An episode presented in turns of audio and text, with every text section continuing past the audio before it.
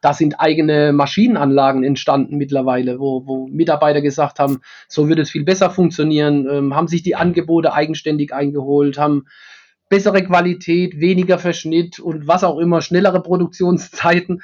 Mhm. Ähm, das hätte sich ein Produktionsleiter so gar nicht alles ausdenken können, was da auf einmal raussprudelt äh, bei Mitarbeitern, die seit zehn Jahren diesen Job machen. Ne? Vertrieb gegen Marketing?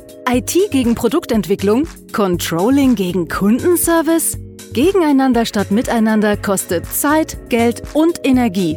Hier im Blickwinkel Kunde Podcast schärft Oliver Ratajczak den Blick fürs Wesentliche Zufriedene Mitarbeiter, die abteilungsübergreifend zusammenarbeiten, um gemeinsam ein Ziel zu erreichen, profitable Kundenbeziehungen. Hallo und herzlich willkommen bei einer neuen Ausgabe des Blickwinkel Kunde Podcast. Heute mit einem überaus spannenden äh, Gast, der, wie soll ich sagen, eine sehr spannende Lebensgeschichte hat, eine sehr spannende Geschichte als Unternehmer und der es geschafft hat, ein überaus erfolgreiches Familienunternehmen in die Zukunft zu führen und das nicht nur wirtschaftlich, sondern auch von, von Führungsaspekten her. Deswegen habe ich eingeladen den Stefan Heiler. Hallo Stefan. Hallo Oliver, danke für die Einladung. Ja, ich habe zu danken. Wir haben uns ja vor einiger Zeit kennengelernt und haben uns mal ausgetauscht. Ähm, ich weiß gar nicht mehr in welchem Umfeld, aber eigentlich ging es um Führung, äh, Weiterentwicklung, Wirtschaftlichkeit, Kunden nicht vergessen etc., wie das immer so ist. Ähm, und da habe ich gesagt, lass uns mal, äh, eigentlich hätten wir direkt ein Mikro zwischenstellen sollen, als wir da miteinander geredet haben. Das machen wir aber jetzt. Erzähl doch mal ein bisschen was von dir. Wer bist du? Wo kommst du her? Ja, äh, Stefan Heiler, mein Name, ähm, Geschäftsführer der Alois Heiler GmbH, ähm, mit meinem Vater zusammen auch Inhaber, also klassisches äh, Familienunternehmen. Mein Vater ist aber seit äh, gut jetzt äh, ja, sechs Jahren nicht mehr aktiv im Unternehmen. Mhm. Ähm, ich habe 2012 die, die Geschäftsführung übernommen ähm, und äh, bin äh, privat, bin verheiratet, habe zwei Kinder, 15 äh, und 17 mittlerweile, ähm, diverse Haustiere. und ähm, sitze im, im Waghäusel, also nicht Metropole irgendwo, sondern tatsächlich so eher ländliche Umgebung, so zwischen Karlsruhe und Mannheim. Mhm. Ähm, ja, und bin jetzt seit 97 äh, in der Firma aktiv und war dann irgendwann konfrontiert mit der äh, Geschichte Unternehmensnachfolge, mhm. was ein ganz spannendes Thema ist und äh, wusste, bevor ich das äh, angegangen bin und mich das getraut habe, dass ich mich da irgendwo besonders aufstellen muss, weil ich äh, vom Anspruch her was mich anders äh, aufstellen wollte, als ich das von normalen Chefs äh, und Unternehmern so kenne. Okay. Um, ähm, genau. Also ich sag mal so, normale Chefs, äh, äh, es gibt ja einen so einen Leitspruch, den ich öfter hier zitiere, der heißt so, oben wird gedacht, unten wird gemacht. Also äh, das mhm. Fußvolk mhm. hat zu arbeiten, äh, oben sind die klugen Köpfe, die wissen genau, wo es lang geht. Das beobachtet man ja öfter und das ist wahrscheinlich das, was du meinst, was du nicht wolltest. Ja, also das war das eine. Ähm, also bei mir gab es da zwei Motivationen. Das eine war eine rationale äh, Sicht auf die Dinge, mhm. wo ich meinte festgestellt zu haben, dass es einfach auch ungesund ist, sich so aufzustellen als Chef, weil man dann ganz viele Hirne im Betrieb nicht aktiviert bekommt und das eigentlich ja. eine eine Gefahr ist, auch in so einer komplexen Zeit, vor allem wie das zurzeit ist. Also Taylorismus hat ja eine Zeit lang gut funktioniert, glaube ich. Mhm, ja. ähm, gibt es genug Beispiele. Es gibt auch immer noch Branchen, wo es vielleicht äh, noch, noch passt. Aber sobald Märkte turbulent werden und äh, Dinge komplex sind, dann, da braucht es einfach die Belegschaft dazu. Die ist definitiv in der Lage, clever mitzudenken. Das war meine innerste Überzeugung.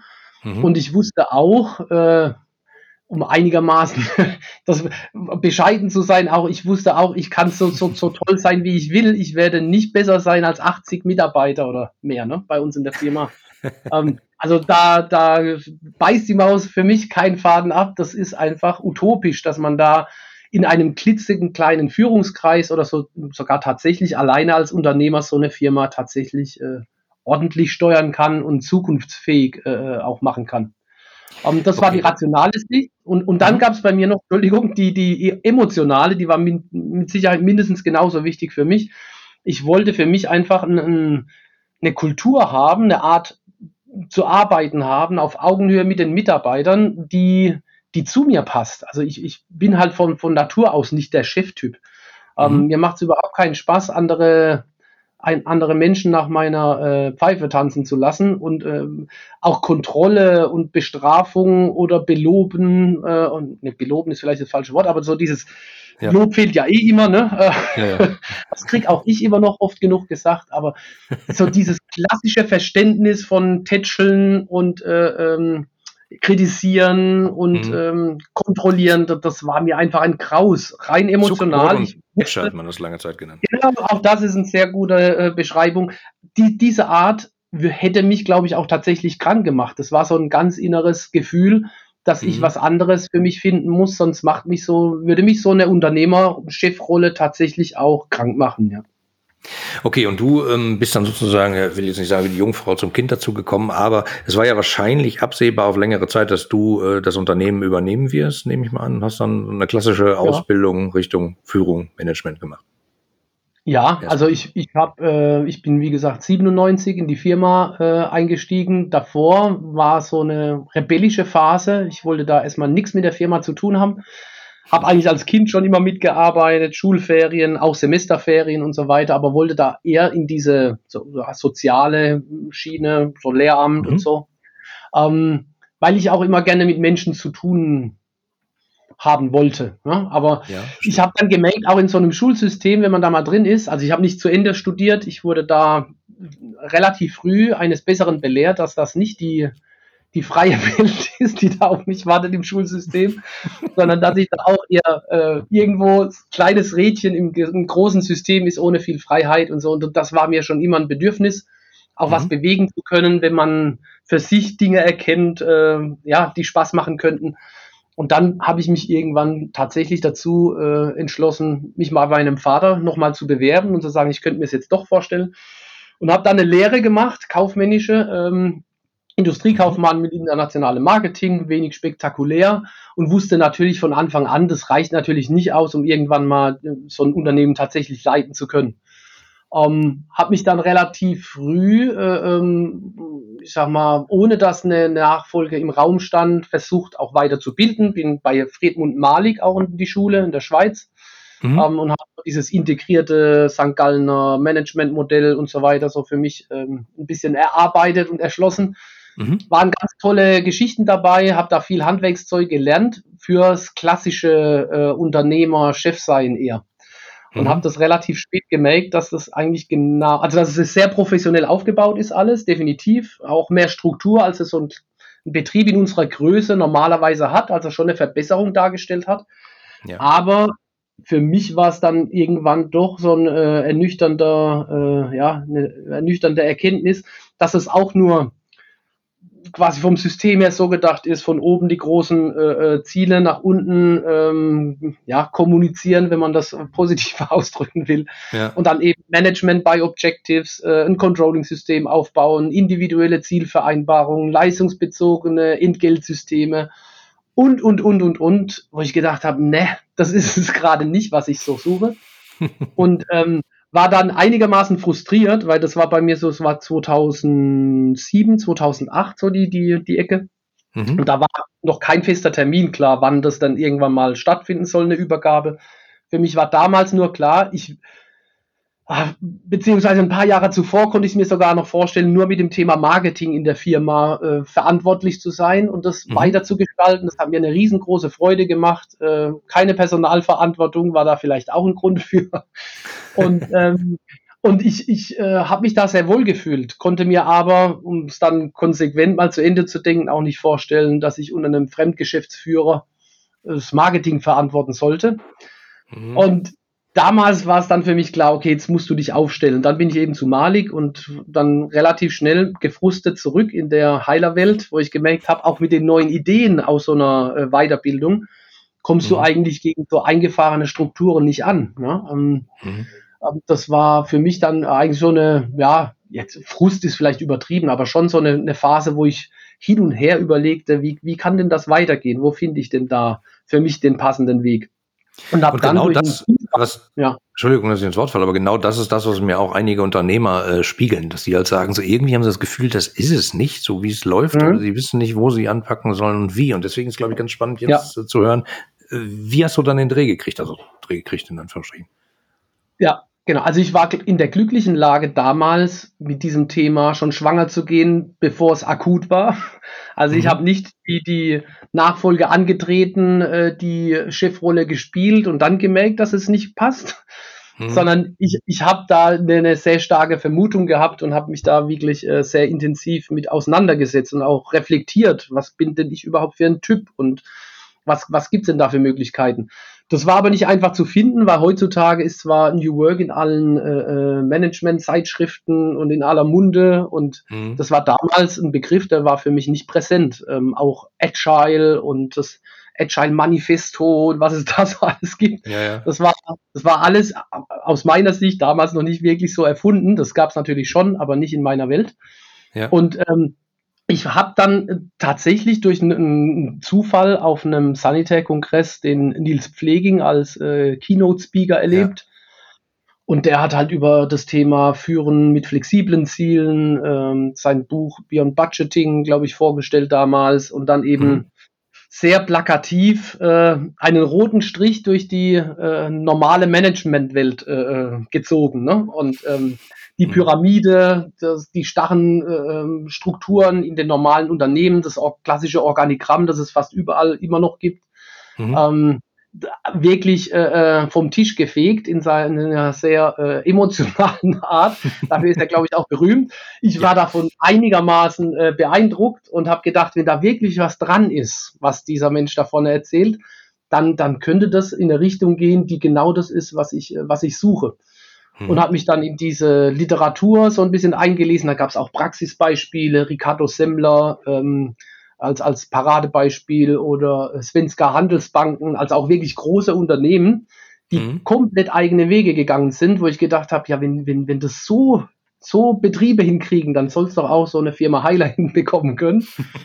Und äh, glücklicherweise hat der äh, äh, Nils Pfleging dann damals in Zusammenarbeit mit dem Gebhard Borg äh, den Kontakt äh, zu mir gesucht nochmal und die wollten einfach mich abklopfen. Ne? Bin ich jetzt einfach mhm. nur so ein bisschen interessiert, ein bisschen angefixt von einer verrückten Idee oder will ich wirklich so, will ich, will ich mich wirklich an so eine Sache rantrauen?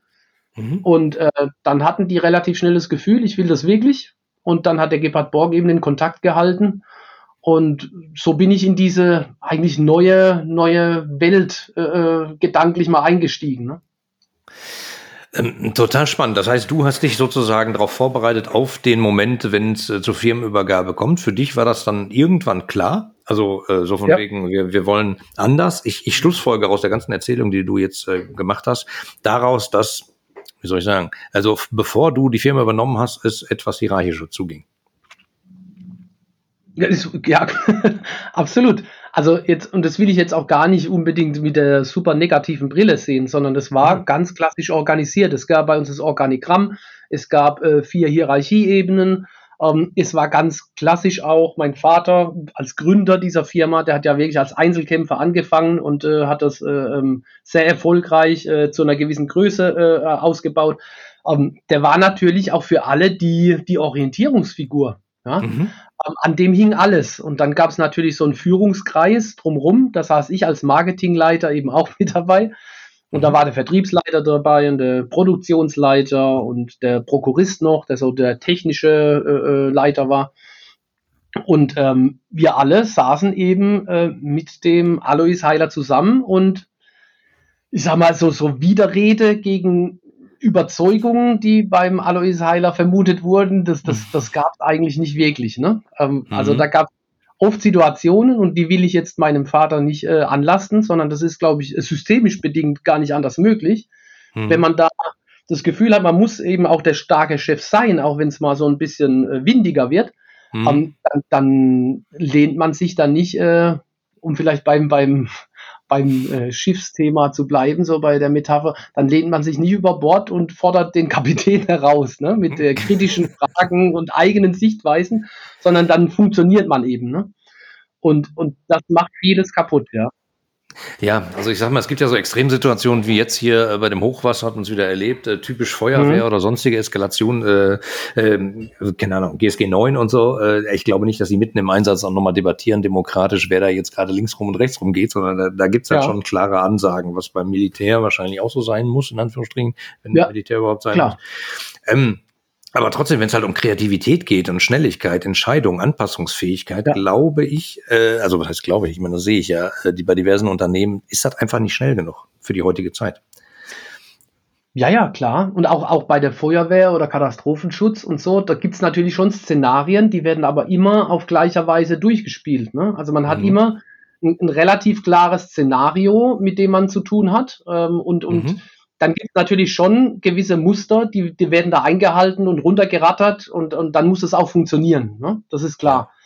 Aber zum Beispiel das Thema VUCA oder das, Buzzword mittlerweile VUCA, das kommt ja auch aus dem Militär wo man mhm. sagt, man hat auch im Militär äh, Kriegssituationen, wo man sagt, die sind aber sowas von komplex und, äh, und äh, äh, also undeutbar und mehrdeutig interpretierbar. Und was mache ich denn in so einer Situation als, als, äh, als, als militärische Einheit? Ne? Mhm. Ähm, wo man merkt, das sind eigentlich starre Strukturen auch wiederum hinderlich. Da brauche ich eigentlich äh, mündige Leute, die mitdenken und die in der Situation auch in der Lage sind, gute Entscheidungen zu treffen, die nicht in einem Handbüchlein drinstehen und so. Mhm. Um, und, und das, äh, das braucht es eben in einer, in einer komplexen Welt, ja, fast im, im, im Dauerzustand, wenn man so will. ja. Ähm, glaubst du, dass man in der gefühlt immer komplexer werdenden Welt, äh, dass Hierarchien da gar nicht mehr funktionieren können? Langfristig? Nee, ich glaube, also Hierarchien können schon funktionieren. Also ich würde jetzt nicht sagen, so wie, wie wir das bei Heiler gemacht haben, dass man formale Hierarchie per se komplett abschafft. Mhm. Ähm, das ist das alleinig äh, Glücklichmachende. Ähm, ich glaube aber, dass man, wenn man tatsächlich große, äh, äh, ich sag mal, Anteile der Belegschaft aktiv zum, zum Mitwirken, Mitdenken und so weiter, zum unternehmerischen Handeln äh, ähm, ja, mhm. befähigen will, dass man dafür tatsächlich formale Hierarchie so weitestgehend äh, vermeiden muss. Das bedeutet aber trotzdem, dass es auch bei uns natürlich natürliche Führung gibt, also natürliche Hierarchie, wenn man so will. Mhm. Die ist aber nicht auf einem, in einem Arbeitsvertrag zementiert, äh, sondern die, die leitet sich dann aus konkreten Anforderungen in Projekten ab, äh, nach Kompetenzen. Und ja. natürliche Führung wird einem ja immer von seinen Kolleginnen und Kollegen ge geschenkt. Ne? Also da muss man jetzt nicht mit Gewalt ran. Und äh, hat auch den Vorteil, wenn man da nicht abliefert, dann ist man auch gleich wieder raus. also das macht ja das ist Druck. bei so bei, genau, das ist bei formaler Führung eben ein ganz großes Problem, dass wenn wenn man überfordert ist von der Thematik, mhm. man sich entweder die die Schwäche eingestehen muss und andere Leute mit ins Boot holen muss, oder man muss es halt auf Teufel komm raus durchziehen und seiner Verantwortung ja, sozusagen gerecht werden, ja. Ja, Peter-Prinzip äh, gibt's gibt's ja auch, ja. dass die Leute dann so lange befördert werden, bis sie komplett unfähig sind, aber dann zurück geht's ja. halt nicht mehr. Und das ist ja wirklich verheerend. Das ist zum Teil wirklich verheerend, ja, aber auch das sy systemisch bedingt, da würde ich keinem persönlich den Vorwurf machen, ne, sondern Nö. das ist halt so das, ja, das ergibt sich so quasi. Es werden ja oft im Alltag äh, Leute, die super Vertriebler sind, äh, zum Vertriebsleiter gemacht. Das hat aber das eine mit dem anderen eigentlich nichts zu tun. Nee, nee das um, eine ist Menschenführung, das, andere ist Verkaufen im Zweifelsfall. Genau, äh, genau. Und wenn ich äh, eine CNC-Maschine perfekt bedienen kann, muss es noch lange nicht äh, zum, zum Produktionsleiter reichen und so weiter. Also es gibt da äh, ähm, viele Themen, die in der normalen, sage ich mal, Unternehmenswelt eben ganz normal sind die, mhm. wenn man mit einer anderen Brille drauf guckt, äh, eigentlich nicht, äh, nicht schön zu reden sind. ja, also da, das, ja. Äh, das stimmt. Also ich bin, bin kein Feind von Hierarchien, weil ich äh, glaube, Hierarchien sind das gar nicht mal so, die das, äh, die das Problem verursachen. Ich glaube, Kommunikation entlang von Hierarchien ist, man, ist, ist oft die Ursache. Weil ne, dann traut sich halt keiner mal eben drei Etagen höher anzuklopfen und zu sagen, guck mal hier, was ihr da macht, ist Quatsch. Weil der Weg ist halt mhm. halt versperrt. Man muss erst an seinen Chef, der muss an den nächsten Chef, der muss an den Bereichsleiter und äh, drei Monate später kommt die Information dann da an, wo sie hin soll. Das ist, glaube ich, das Problem. Deswegen ja. um, umso spannender, ihr habt Hierarchien abgeschafft formale? Also es gibt keine ja. auf Visitenkarten, Büro, Schildern, nichts. Ne, also es gibt noch den Geschäftsführer, den muss es ja geben nach draußen. Mhm. Ähm, das bin ich in dem Fall. Und ich habe aber auch, also wir sind da 2014 in diese Transformation gestartet, äh, wenn man so mhm. will, über ein paar Umwege. Aber 2014 an die ganze Belegschaft ran und äh, 2014 habe ich dann auch das Versprechen gemacht, diese dieser Verzicht auf formale Hierarchie betrifft mich eben auch. Also auch ich nehme mich da zurück. Ich werde keine Entscheidung mehr treffen über irgendwelche Köpfe hinweg. Und ähm, es gab eine Grundregel, dass jeder, der von einer Entscheidung betroffen sein würde, mit ja. in diesen Entscheidungsprozess äh, einbezogen werden wird in Zukunft. Das war natürlich alles total neu, ne? Und da muss man auch ja. erstmal reinwachsen. Also wir haben da ganz viel dafür gemacht, dass die Mitarbeiter tatsächlich spüren, sie werden da, also ihnen wird auch geholfen, ihre Rolle da zu finden. Und es wird, äh, man muss da moderieren. Ähm, ich habe mich fortgebildet in Richtung Facilitation. Also wie arbeite ich mit Großgruppen, mit Kleingruppen, unterschiedliche mhm. Reifegrade, wie, wie kriege ich überhaupt die Informationen aus der Belegschaft? Wie, wie kann ich dazu anleiten, zu guten Ergebnissen zu kommen und so weiter. Ne? Das war für mich auch ein ganz großes Weiterentwicklungsprojekt, ja, für mich persönlich. Äh, wenn man auf deiner Webseite guckt, ist äh, Weiterentwicklung und ständiges Lernen ja eh äh, dein Ding, sozusagen, was ich total nachvollziehen kann und auch für sehr sinnvoll halte für viele Leute, aber die entdecken das ja manchmal. Ja, ähm, ist mir tatsächlich äh, ja kein Graus, sondern macht mir riesen Spaß, ja. Ah, wenn ich mir vorstelle, äh, und dann Angestellte arbeiten unter einem hierarchischen System, keine Ahnung, wo es halt jemand gibt, der denen sagt, was sie tun sollen, und plötzlich gibt es einen Cut und jemand sagt so, ab jetzt entscheide selber. Viel Spaß. Der, der Moment, kannst du da mal mehr zu sagen? Wie war der bei euch? Man schaltet das ja nicht einfach ein von heute auf morgen, oder doch? Nee, das ist klar, das ist klar. Also wir haben, bevor dass man diese, dieses große Kickoff für die ganze Belegschaft hatten, haben wir in einzelnen Bereichen auch schon mal vorgefühlt, wie man sowas entwickeln kann. Und mhm. der erste Bereich, an den wir ran sind, war zum Beispiel unsere Produktion. Und mhm. ähm, die waren sowas natürlich überhaupt nicht äh, gewohnt. Also da, die hatten noch nicht mal mit einem Flipchart jemals Berührung gehabt bis zu dem Tag. Und ähm, da haben wir irgendwann die Situation gehabt, dass der Produktionsleiter gekündigt hatte. Mhm. Und das war der vierte Produktionsleiter, glaube ich, im fünften Jahr. Also so mhm. eine ganz typische Position, die, wo man sagen muss, okay, das liegt jetzt wahrscheinlich nicht mehr an der Person oder an den Personen, sondern es ist vielleicht auch wirklich eine ganz schlimme Stelle. Mhm. ähm, und jetzt müssen wir da mal genauer rangucken. Und dann haben wir äh, uns zusammengesetzt, äh, damals noch in so einem kleineren Führungskreis und äh, moderiert damals schon vom äh, äh, Gebhard Borg übrigens, ähm, mhm. äh, den ich damals schon so als Personal Coach äh, für mich da auch äh, zu ein paar Themen ähm, engagiert hatte. Mhm. Und ähm, dann haben wir drüber diskutiert, wie wir jetzt mit der Situation umgehen. Und dann habe ich mal ganz äh, frech in die Runde ge gerufen, ähm, wie wäre es denn, wir stellen einfach keinen neuen mehr ein. Also, und dann war es mal, also große Fragezeichen in der Runde. Dann habe ich gesagt, ja, also wenn es jetzt der fünfte ähm, richten soll, ich glaube nicht, dass es funktioniert. Und ich traue den Leuten zu, so oft ändert sich das ja auch nicht. Es sind täglich die gleichen, also jetzt nicht wirklich die gleichen, aber es gibt Arbeit zu tun. Ich glaube, die mhm. Mitarbeiter wissen genau, was da auf sie zukommt. 99 Prozent kriegen die wahrscheinlich sogar selbst sehr gut eingeschätzt. Wer macht jetzt denn welche Arbeit am besten? Wie mhm. teilen wir uns ein, dass wir die Termine einhalten und so weiter. Und natürlich braucht es Unterstützung, um sowas vielleicht zu moderieren. Und vielleicht braucht es Unterstützung, um die, lass es 5% sein oder 10% pro Tageseinheit, dass man da vielleicht äh, Rückfragen hat. Aber das kriegt man doch hin, ohne eine Vollzeit-Leitungsstelle äh, äh, da wieder ins Leben rufen zu müssen. Und darauf haben die sich dann komischerweise an diesem Tag auch noch eingelassen. Okay. Und dann sind Krass. wir in diese, äh, dann sind wir in die Kommunikation mit dem Produktionsteam eingestiegen. Ne? Und das war für mich ein großer Lernprozess, da auch ruhig bleiben zu müssen, weil da gab es ein paar Grundregeln, die hätte ich so nicht auf der Uhr gehabt. Ähm, die, mhm. die sind wichtig, um, um, die, um das Vertrauen erstmal aufzubauen, dass sie jetzt tatsächlich sagen können, was sie denken. Und wenn sie, sie tatsächlich zu einer Entscheidung kommen, dass man dann auch tatsächlich Unterstützung gibt, um das umzusetzen und nicht zurückrudern und sagt, danke für die Mitarbeit, aber wir machen das jetzt doch ein bisschen anders. Um, ähm, das ist, glaube ich, in vielen Firmen, die Bitte? Wie hast du es konkret hingekriegt? Also den Leuten dazu zeigen, wir wollen wirklich wissen, was du denkst.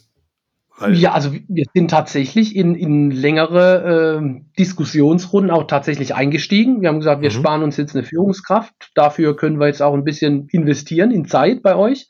Mhm. Also ähm, was für Probleme seht ihr? Welche Verbesserungsvorschläge habt ihr? Was, was regt euch denn jeden Tag auf? Also was sind so mhm. Alltagsprobleme, die wirklich täglich aufschlagen? Weil dann kann man ja strukturell dran arbeiten und so. Und äh, die konnten am Anfang nicht glauben, dass tatsächlich kein neuer äh, äh, Abteilungsleiter mehr kommt. Ähm, und haben dann aber trotzdem irgendwann angefangen zu sagen, ja, Regale sollte man umstellen oder die Stücklisten, die von der Konstruktion kommen, die sollte man ein bisschen anders aufarbeiten, damit sie die besser koordinieren können und so weiter. Mhm. Und da sind wir einfach dran geblieben, haben dafür gesorgt, dass diese Verbesserungsvorschläge möglichst schnell umgesetzt werden. Und das ja. war für die neu, weil der Produktionsleiter oder die Produktionsleiter, die da waren, die haben sich auch so als Feuerwehrmann äh, äh verstanden mhm. ähm, und haben halt immer nur im Tagesgeschäft äh, Feuer gelöscht ne? und da gerannt und da noch einen Beschlag hinterhergefahren und da noch ein bisschen was äh, gemacht. Und da blieben so, so strukturelle Änderungen eher so auf der Strecke. Mhm. Und wenn die Belegschaft gesagt hat, wir müssen Regale umstellen, da wurde halt gefragt, was braucht ihr dafür? Haben wir alles da oder müssen wir noch ein Regal bestellen? Und dann war da innerhalb weniger Tage, Wochen eine Umsetzung passiert. Das war für die komplett neu. Ja. Also, Und so also, wächst das langsam, ja. Das mache ich bei meinen Workshops ja äh, auch genauso. Wenn, wenn ich dann rauskriege, sozusagen, wo drückt der Schuh halt wirklich, wir priorisieren das dann und am Ende kommt eine Liste raus. Äh, die Punkte müssten wir eigentlich angehen. Und äh, ich habe das tatsächlich einmal bei einem Kunden erlebt, der dann sagte, Dankeschön, Workshop, alles super, Umsetzung machen wir jetzt selber. Und dann habe ich ein halbes Jahr später einen Anruf bekommen. Mhm. Und äh, da wollten wir jetzt einen zweiten Workshop haben, äh, wo es darum ging, nochmal genau zu gucken, was man jetzt umsetzt. Und habe ich gesagt, ey, ihr habt das jetzt ein halbes Jahr abhängen lassen. Also glaubt ihr denn, äh, was da mit der äh, Motivation jetzt ist? Das kannst du doch vergessen. Ja, konnte man ja. auch vergessen. Also, ja, eben. also man muss halt auch nicht nur, nicht nur reden, sondern auch machen. Genau, also das ist äh, prinzipiell so. Ähm, ich glaube, das braucht auch wiederum in jeder Kultur, wenn man ähm, redet und verspricht und äh, so, dann, dann muss man da sich auch dran messen lassen. Ähm, das ist in unserer Kultur jetzt nicht mhm. anders. Aber es ist halt nochmal eine ganz andere Nummer, wenn man quasi kulturell so, so viel verändert, dann ist man mhm. auch ganz anders, äh, also da wird man extrem durchleuchtet. Ja? Und, und, ja. und jedes Schwächeln wird da entsprechend ausgelegt. Und das ist, glaube ich, in so einer klassischen Struktur, wo es halt so ist, weil es so ist, weil es schon immer so war, mhm. da regt man sich nicht mehr so drüber auf. ja, da, da ist es dann halt so, genau. Und bei uns war es tatsächlich so, dass das die, die Leute am Anfang gar nicht geglaubt, geglaubt haben, dass es jetzt sich jetzt so großartig was ändert. Als ja. sie es dann begriffen haben, dass sich da was ändert, ähm, waren die wirklich engagiert, aber man hat auch gemerkt, die waren das natürlich nicht gewohnt. Also zum Teil, ähm, ja, man kann das jetzt Reifegrad nennen, wie, wie, wie, wie mhm. kommuniziere ich in einer Gruppe, um da auch wirklich ähm, effizient und effektiv vorwärts zu kommen. Ähm, mhm. Das hat sich erst so langsam eingeschlichen es, ich, ich, erinnere mich an die ersten Workshops, da habe ich manchmal auch von, von, von Gebhard Borg, von meinem Coach, ab und zu mal unterm Tisch äh, eine gegen Skibein gekriegt, weil ich fast schon rausgeplatzt bin mit einem Verbesserungsvorschlag. So ganz klassisch, äh, Chef, jetzt, ihr habt jetzt fünfte Mal das Problem beschrieben, also wenn ihr jetzt immer noch nicht, das ist ja so, es liegt ja auf der Hand, was wir da jetzt brauchen. Und, und da braucht es, glaube ich, auch die Geduld, wenn man das so wie wir so konsequent machen wollen, ne? Mhm. Ähm, dass man selbst mit Vorschlägen äh, ähm, sich zurückhält und auch riskiert, dass man vielleicht im zweiten Workshop jetzt in der sechsköpfigen oder zehnköpfigen Gruppe sitzt, nach zwei Stunden immer noch kein Ergebnis hm. und sagt, gut, dann treffen wir uns nächste Woche wieder zum gleichen Thema. das, das, das, ist dann äh, schwer verkraftbar gewesen. Für mich war auch da ein sehr, äh, ich sag mal, emotionaler Lernprozess. Aber das hat es gebraucht, damit die tatsächlich erkennen, wenn wir nichts tun, wenn wir nicht zu Entscheidungen kommen, dann, dann wird da auch nichts entschieden und dann bleiben wir weiter auf der Stelle stehen. Ja. Ähm, aber wenn wir Ideen entwickeln, wenn wir Wünsche äußern und die vielleicht um im Budget abgeglichen werden müssen, das mag ja sein, aber wenn es dann grünes Licht gibt, dann, dann dürfen wir das auch wirklich machen, wir dürfen das umsetzen. Und da sind eigene Maschinenanlagen entstanden mittlerweile, wo, wo Mitarbeiter gesagt haben, so würde es viel besser funktionieren, ähm, haben sich die Angebote eigenständig eingeholt, haben bessere Qualität, weniger Verschnitt und was auch immer, schnellere Produktionszeiten. Mhm. Ähm, das hätte sich ein Produktionsleiter so gar nicht alles ausdenken können, was da auf einmal raussprudelt äh, bei Mitarbeitern, die seit zehn Jahren diesen Job machen. Ne? Ja, also ich meine, ähm, wie das immer so ist, ne? die Leute, die den ganzen Tag das machen, haben ja das Wissen. Ne? Also äh, genau. immer diese, dieses Glauben, äh, da kommt dann Busberater, die gerade aus dem Studium geschlüpft sind manchmal. Und die wissen dann, wie es geht, ist ja ein bisschen schwierig, auch wenn ich da meinen Beraterkollegen manchmal fast Schienbein trete, aber das ist ja wirklich Quatsch. Man muss halt nur oft mal nur zuhören und wirklich, wirklich zuhören Oder die ja. Leute überhaupt erstmal zu kriegen, dass sie sprechen. Das ist ja auch gar nicht einfach. Also ich ja. als Externer habe da manchmal Vorteile, weil irgendwie, keine Ahnung, man vertraut mir und dann erzählt man mir Sachen, wo ich denke, ja, hast du das schon mal dem erzählt, den es angeht? Äh, nee, ja, dann erzähle ich dem das halt. Und dann gucken wir, was passiert. Ähm, aber es, es ist echt eine Herausforderung. Wenn ich mir vorstelle, jemand hat, keine Ahnung, über Jahrzehnte, Jahre trainiert, äh, sozusagen, ähm, oder gelernt, egal was ich hier sage, es passiert sowieso nichts, dann mache ich halt Dienst nach Vorschrift. Den dann umzudrehen, das ist echt schwierig. Und ja, super aufwendig. Ist, ja, nee, gebe ich dir recht, das ist schwierig. Aber ähm, ich würde mal sagen, man kriegt jeden bis zu einem gewissen Grad tatsächlich in die Richtung entwickelt.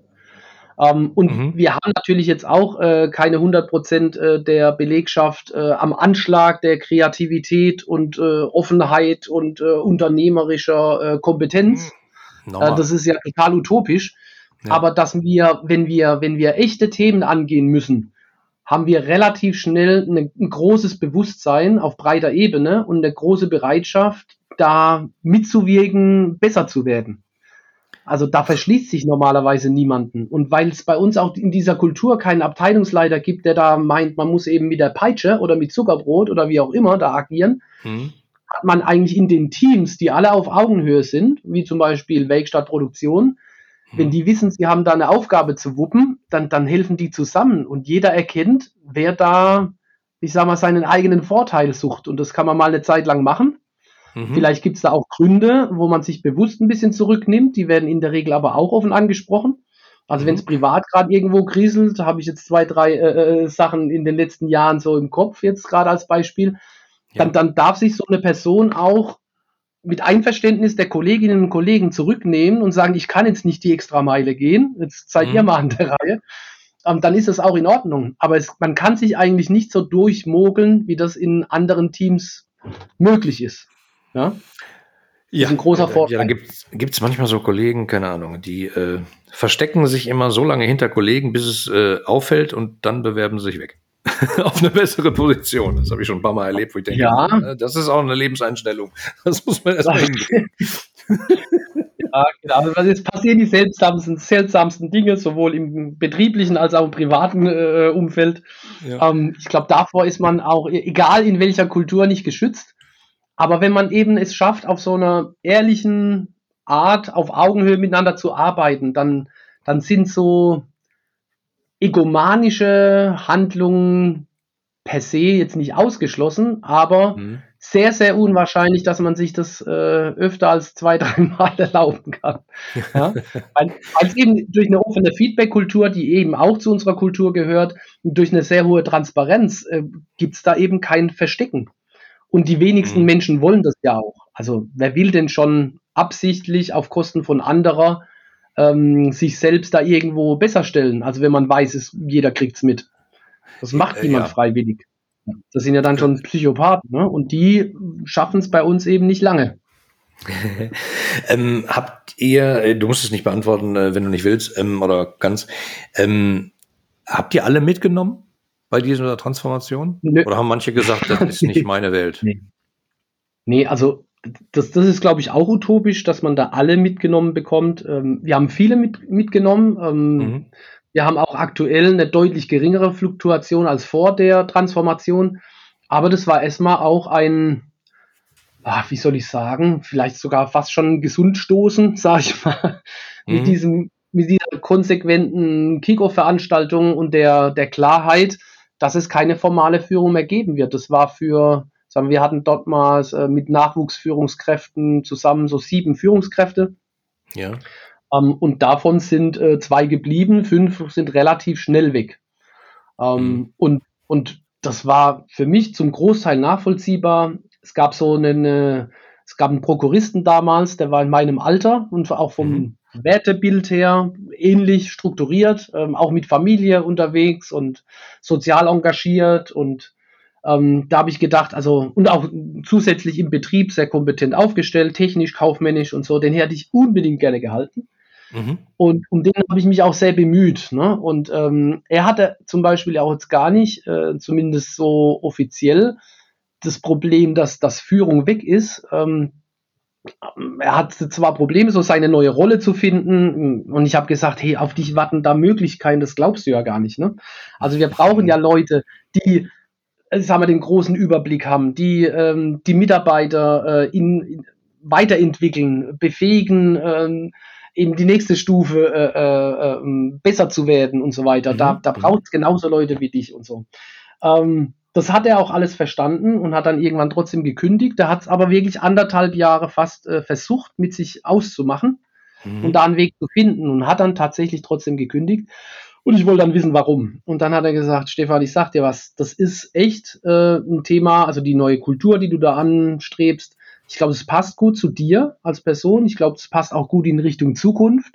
Mhm. Ähm, und er passt auch gut zur Firma Heiler, ne? So dieses mhm. Individuelle und so, also alles war wunderbar. Dann habe ich gesagt, okay, du, du, du gibst mir jetzt überall so das grüne Häkchen hinter dem Argument, aber warum kündigst du dann? Und hat er gesagt, er kann den Leuten nicht zugucken beim Fehler gucken, äh, beim Fehler machen. Das war sein Hauptthema. Also er hatte wirklich emotionale Schmerzen hm. in, in äh, Fachbereichen, wo er sich kompetent fühlte, bewusst zurückzustehen, andere Leute vorzulassen, im Bewusstsein, da passieren dann auch mal Fehler. Ne? Ähm, mhm. Und das ist, glaube ich, unabdingbar, dass es äh, Fehler gibt im Entwicklungsprozess. Ähm, die sollten natürlich nicht dauernd aufschlagen, aber mein Fahrradfahren tue ich auch nicht ohne einmal. Dann zumindest nicht dieselben mehrfach. Ähm, genau. Äh, Fehler gehören ja dazu, aber ich kann mir das schon äh, sehr gut vorstellen. Das ist ja oft sozusagen mhm. der Unterschied zwischen Berater und Coach. Äh, ich sag manchmal respektierlich, äh, ein Coach wartet so lange, bis der Delinquente selber draufkommt, auch wenn es weh tut, und der Berater sagt, äh, da lang, machen. Mhm. Ähm, äh, das, das sorgt dann natürlich, äh, da muss man die Leute natürlich auch mitnehmen. Also, dass die wissen, dass es da wirklich da, das ist vielleicht eine gar nicht so schlechte Idee, ist der Vorschlag. Also, ja. wie immer, wie immer, äh, es gibt viele Abstufungen zwischen Schwarz und Weiß und naja. Ähm, ich hatte ähm, einen Bericht über euch gesehen beim Heute-Journal, muss ich sagen, und hat eine Kollegin sowas okay. gesagt wie, es ist anders und wir diskutieren jetzt mehr oder sowas ähnliches, sagte sie. Ja. Also es hörte sich an wie, puh, jetzt haben wir, äh, es ist zwar besser, aber viele Meetings. ja, also es ist auf jeden Fall anders. Ähm, es ist auch besser. Und es ist auch definitiv so, wir haben mehr Meetings. es ist aber jetzt, es, es, entsteht oft der Eindruck, oder bei Skeptikern ist ja generell so das Thema, oh, und da diskutiert man sich dann zu Ende. Und wir haben am Anfang da auch Lehrgeld gezahlt. Also die ersten, die, die, die Startphase haben wir tatsächlich extrem viel Meetings gehabt, weil wir mussten ja nicht nur sagen wir, uns aufschlauen in Richtung neue Art der Zusammenarbeit, sondern wir mussten auch äh, weg vom Spezialistentum hin zum Generalistentum eher. Das mhm. heißt, wir mussten ganz viele neue Bereiche kennenlernen, äh, den Gesamtprozess für uns entdecken. Sag ich mal, es gab ganz viele Mitarbeiter, die haben nur ganz kleine Ausschnitte für sich im mhm. Tagesgeschäft abgewickelt. Ähm, das war so ein, ein, interner Weiterbildungsprozess, der bestimmt über anderthalb Jahre ging, ohne externe äh, Schulungsangebote, sondern einfach von Kollegen, Kollegen zu Kollege. Das war ähm, eine sehr intensive Phase. Das war auch, da war auch wirklich, äh, glaube ich, jede jede Stunde äh, wert, die man da in Richtung Weiterbildung gesteckt hat. Mhm. Und ähm, darüber hinaus gibt es natürlich ähm, Themen, wo man sagt, oh, jetzt zu dem Thema schon, keine Ahnung, die dritte Runde gedreht. Mhm. Wir haben irgendwann ein Entscheidungsdesign für uns entwickelt, das, ähm, das es uns einfacher macht, äh, ich sag mal, zu, in, ja, zu reflektieren, um was für ein Thema geht es denn da gerade. Also ist es, ist es ein, ein Alltagsthema? Also will der Vertrieb wissen, wie komme ich denn zu einer ordentlichen Kalkulation oder darf ich jetzt dem Kunden drei Wochen Lieferzeit zusagen statt vier?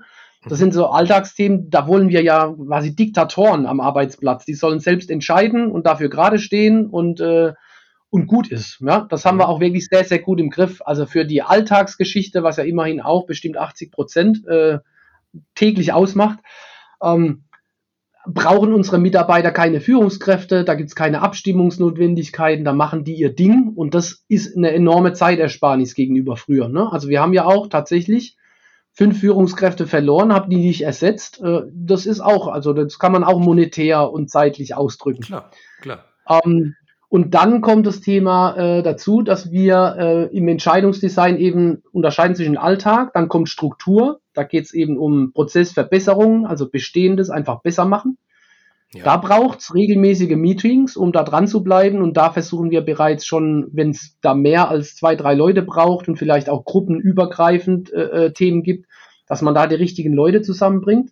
Mhm. Und dann gibt es ganz oben die, Stra die Strategieebene, wo man sagt, es gibt Themen, die packen das ganze Unternehmen an. Und da gibt es bei uns, äh, sagen wir, vor Corona zweimal im Jahr eine ganztägige äh, Betriebsversammlung, in denen in einer Art World Café, in einzelnen Workshops ähm, mhm. an den großen Themen gearbeitet wird, je nach Interessenlage und, und Verantwortungsbereich, ja.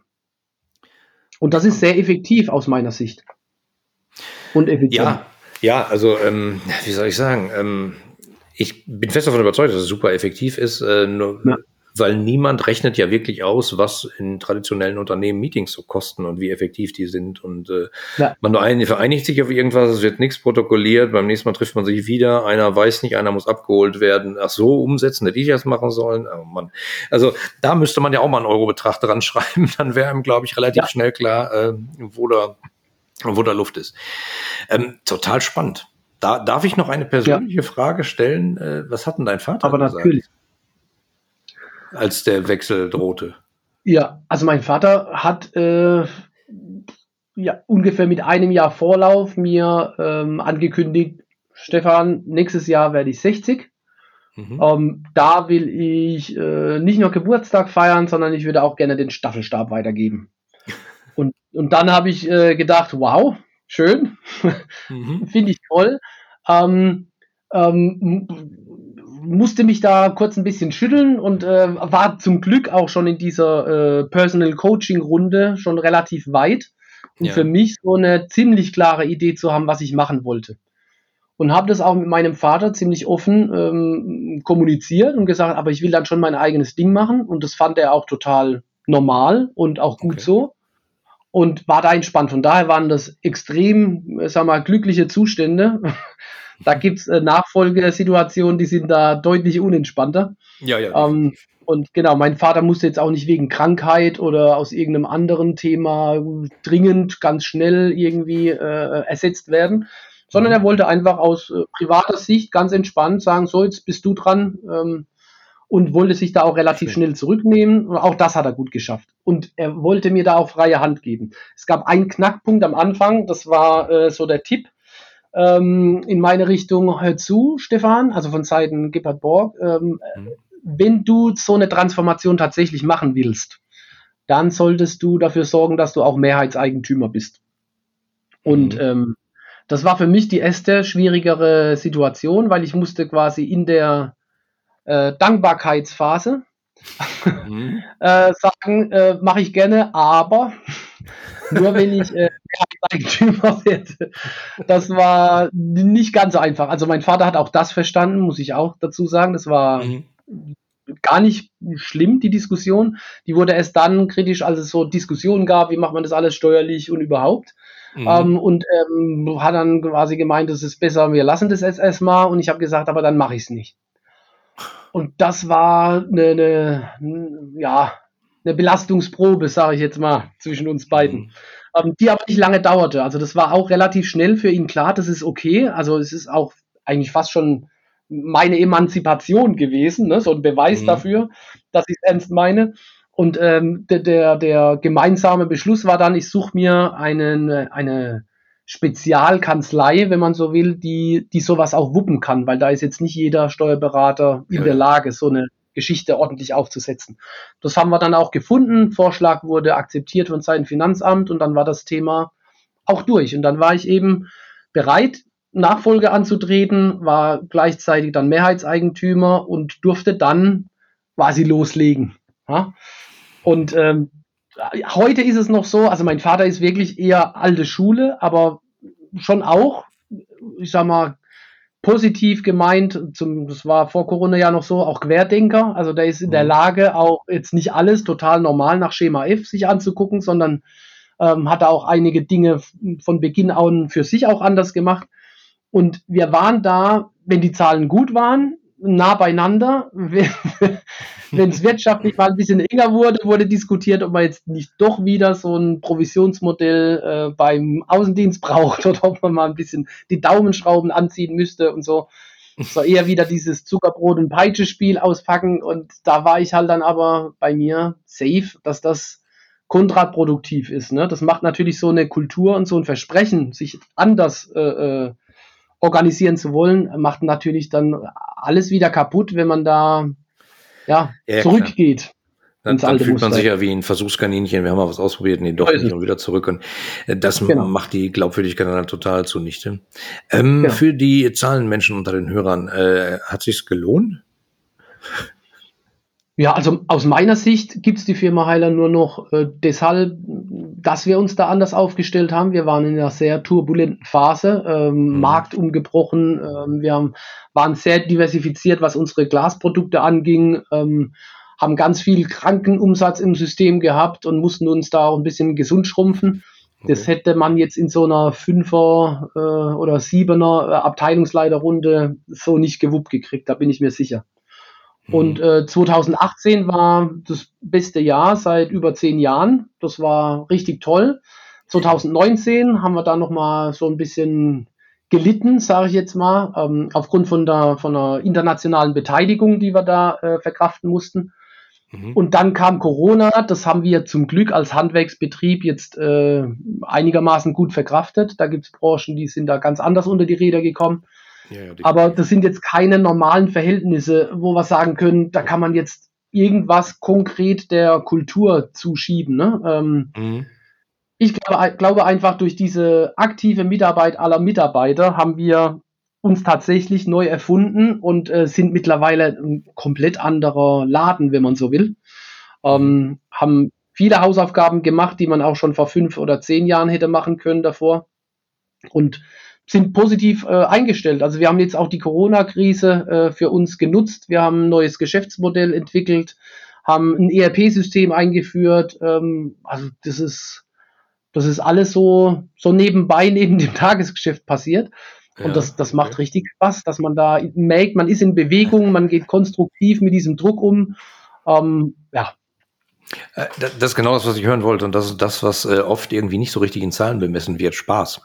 Also, ne, macht ja. die Arbeit auch Spaß und haben die Leute ein Lächeln im Gesicht, wenn sie montags hingehen und, äh, wenn, weißt du, und, und nicht irgendwie so ein ja. Lächeln, wenn sie freitags weg dürfen. Ähm, das ja. wird oft vergessen. Und wenn das ein, eine Möglichkeit ist, genau dafür zu sorgen, umso besser. Also äh, gemeinsam mit Spaß erfolgreich, äh, das ist ja vielleicht das Zielbild. Ähm, was kannst du den Hörern empfehlen? Also, was kannst du den Hörern empfehlen? Also, wenn jetzt einer sagt, hm, hört sich verrückt an, ich könnte ja auch mal, wie fange ich denn da an? Was lese ich zuerst? Was gucke ich zuerst? Mit wem spreche ich zuerst? Ja, okay. Also, ähm, wenn es jetzt tatsächlich Unternehmer, sind, die vielleicht sogar in einer Nachfolgesituation sind und sich überlegen, wie könnte ich mich da aufstellen und irgendwie klingt es ja interessant, aber man ist noch nicht so klar, ob das jetzt wirklich zu sich als Person oder zum Unternehmen passt. Hm. Dann biete ich zum Beispiel auch tatsächlich an, ich bin greifbar, ähm, auch das biete ich über meine Website an, man darf sich mit mir da einfach auch intensiv austauschen. Ja? Ähm, es gibt mittlerweile zum Glück ähm, viele Formate zum Thema New Work, äh, es ist mittlerweile ja ein Begriff, der, der, der nervt ja fast schon. Ja. ähm, aber, aber es gibt ganz viel Methodik, es gibt ähm, tolle Bücher dazu, da will ich jetzt gar keins speziell rausgreifen. Die Firma mhm. Heiler hat definitiv keine Blaupause für irgendeinen erfolgreichen Change oder eine Transformation entwickelt. Ähm, das Wichtigste ist, glaube ich, dass es Klarheit gibt auf Unternehmerebene, dass es jetzt nicht aus dem Druck heraus, äh, ich sag mal, angepackt wird, weil man sagt, man muss sich ein bisschen moderner aufstellen, man will attraktiver für Führungskräfte werden oder so, mhm. dass man quasi so mit, mit einem großen, schicken neuen Anstrich daherkommt, sondern da geht es wirklich um eine grundsätzliche Philosophie, wie will ich im Unternehmen mit den Menschen arbeiten. Und ähm, wer da Klarheit braucht, da gibt es viele passende Bücher, unter anderem den Lalou, ne, ähm, Reinventing Organizations, mhm. der ähm, eigentlich auch äh, ganz klassische äh, äh, Literatur mittlerweile ist, wo sich ganz viele äh, ganz tolle Inspirationen von äh, abgeholt haben. Es gibt prinzipiell, glaube ich, kein einziges Buch, wo man sagt, das deckt einfach alles ab und da hat man dann alles äh, für sich in der Hand, was man braucht. Äh, das wäre auch, wie soll ich sagen, das Leben ist dermaßen bunt und vielfältig. Du sagst es ja gerade, ihr habt keine Blaupause erfunden, aber ich glaube, genau. der Gedanke, irgendwo eine Blaupause zu finden, ich, ah, da steht's, zwölf Punkte setze ich um, dann geht's weiter, das ist ja illusorisch, ja. oder? Also man muss ja, halt klar, halt immer viele, dran arbeiten, muss nur die Richtung wissen. Ja, ja, ja. Aber BWL suggeriert ja das auch vielen Menschen, dass ja. wenn man da mit einem, mit einem Diplom äh, kommt, dann weiß man, wie Unternehmensführung und Leitung und so weiter geht. Das mhm. ist halt utopisch. Also da hat man auch nur ein gewisses Grundkonstrukt für sich und das hat halt viel mit Zahlen, äh, äh, Daten, Fakten zu tun und das Zwischenmenschliche ist da noch gar nicht mit dabei und das ist mindestens ja. genauso wichtig. Und das für sich zu entdecken, also ich kann auch äh, Philosophi philosophische Bücher lesen, um da für mich Klarheit zu, zu, zu entdecken oder pädagogische, ja. Ja, finde ich super. Und, und genau das, so sehe ich es auch. Also die Welt ist bunt und es reicht halt eben nicht, sich auf eine Disziplin zu kümmern. Ich meine, äh, ich muss ja jedes Mal noch erzählen, äh, warum ich eigentlich Chemie studiert habe. Äh, mhm. Obwohl ich jetzt was mit Kunden mache und mit Beziehungen mit Menschen und so. Ja. Es hängt ja alles zusammen. Und äh, es gibt immer wieder Momente, wo ich denke, Mensch, guck mal, das verhält sich jetzt gerade wie auf Molekülebene, äh, nur zwischen mhm. Menschen. Mhm. Äh, also das Leben ist bunt. So. Absolut. Mensch, Stefan, es hat mir super viel Spaß gemacht. Ich werde in den Show Notes ähm, dich verlinken, ähm, euer Buch, was ihr hattet. Äh, ich werde es auf dein LinkedIn-Profil verlinken. Da erreichen dich die Leute dann und äh, ja, dann könnt ihr mal miteinander sprechen. Vielleicht hat Stefan die eine oder andere Idee für euch. Nicht eine Blaupause, aber vielleicht die Idee und vielleicht ein Achtung, macht das nicht. Das ging bei uns nicht. So, so ein paar äh, Fehlervermeidungstipps, ich glaube, die hätte ich auch, ja. Mann, ich danke dir sehr. Mir hat super viel Spaß gemacht. Vielen Dank, Oliver. Ja, mir genauso. Dir gefällt der Blickwinkel Kunde Podcast? Dann wirst du den Blickwinkel Kunde Club lieben. Im exklusiven Mitgliederbereich findest du Lösungen aus gelebter Unternehmenspraxis, Inspirationen für mehr Mitarbeiterzufriedenheit und Schritt für Schritt Anleitungen zu profitablen Kundenbeziehungen. Registriere dich jetzt gratis unter www.blickwinkel-kunde.de und werde Teil einer lebhaften Community. Worauf wartest du? Wir sehen uns im Club.